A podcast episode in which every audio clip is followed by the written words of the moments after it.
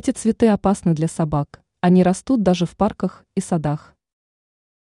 Сейчас на улице зима, и собаки с аллергическими реакциями будут чувствовать себя спокойнее.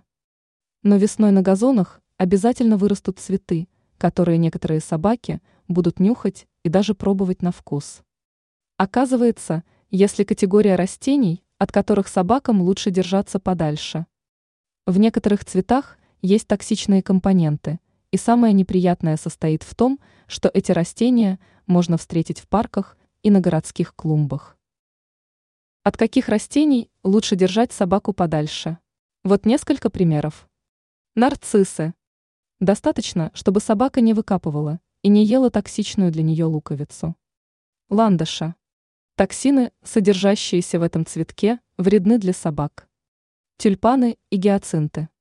Луковичные растения, не рекомендованные для собак. Тис. Для собак токсичен японский, английский и китайский тис. Хризантемы. Не стоит давать жевать этот цветок собаке в больших количествах.